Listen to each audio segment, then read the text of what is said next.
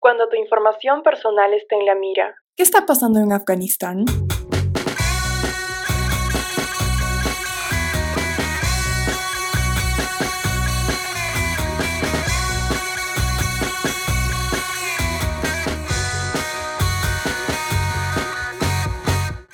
El pasado 15 de agosto, el mundo fue testigo de una de las noticias más trágicas hasta el momento reportadas en Medio Oriente. Así es, tras la decisión de Estados Unidos de retirarse de Afganistán, luego de 20 años, los talibanes entraron a Kabul, la capital, tomando el control total del poder. Bajo este contexto, sabemos que controlar todo un país solo puede significar una cosa. Tener acceso a la tecnología del gobierno y sobre todo a la información personal de la ciudadanía. Ventaja que los talibanes no dudarán en usar a su favor. De hecho, la organización mexicana Red en Defensa de los Derechos Digitales ha señalado que las bases de datos biométricos y sistemas de reconocimiento facial que fueron implementadas en Afganistán durante los 20 años de ocupación de Estados Unidos se han convertido en un grave riesgo para la población afgana. Por ejemplo, la organización señala que las tecnologías de voto con datos biométricos, tarjetas digitales de identidad y el esfuerzo de digitalizar las bases de datos del país ahora pueden ser utilizadas para localizar y atacar a grupos vulnerables. Si bien esta situación escapa de las manos de los ciudadanos, pues la responsabilidad de brindar seguridad a esta base de datos es del mismo gobierno, organizaciones internacionales como Human Rights First y Access Now han venido brindando información valiosa sobre cómo gestionar los datos personales que se encuentran al alcance de uno para protegerse de los talibanes. Al respecto, Human Rights First elaboró una breve guía denominada Cómo borrar tu historial digital, en la cual se recomienda eliminar en todo o en parte contenido que ponga en riesgo a la persona. Por su parte, Access Now brinda tips que no solo ayudan a eliminar el historial, sino además consejos generales de seguridad digital, cómo minimizar el rastro en línea, cómo recuperar una cuenta o protegerse frente a espionajes. Ciertamente, esto no debería ser así. Todos tenemos derecho a que nuestra información personal no sea manipulada en contra nuestra. Tenemos derecho a decidir si conservamos nuestros datos en cualquier espacio digital y todo esto está ligado a llevar una vida digital equilibrada. Desde ClickDaCat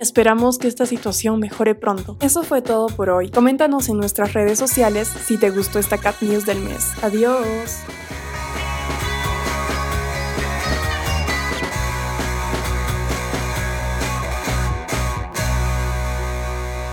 Agradecemos al estudio Linares Abogados por patrocinar este episodio.